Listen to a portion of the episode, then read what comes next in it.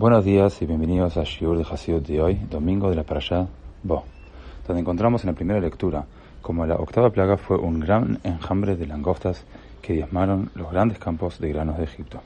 Como dice el versículo,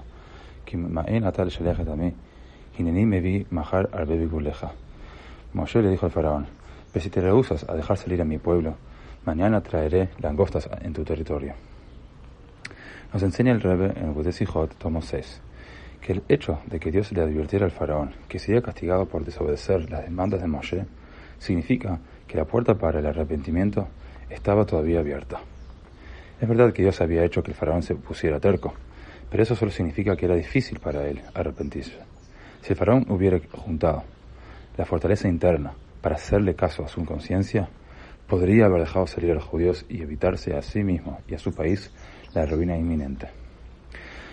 Las lecciones para nosotros son las siguientes. Primero, no importa cuán alejados nos sintamos de Dios, incluso si parece que Dios nos ha cerrado la puerta, nada puede resistir nuestros esfuerzos sinceros de volver a Él. El alejamiento aparente existe únicamente para inspirarnos a evocar una resolución más profunda y poderosa.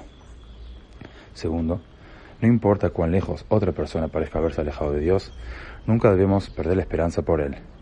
Con verdadero amor y amistad podemos alentarlo a corregir sus caminos y con ayuda de Dios volverá a su verdadero ser interior.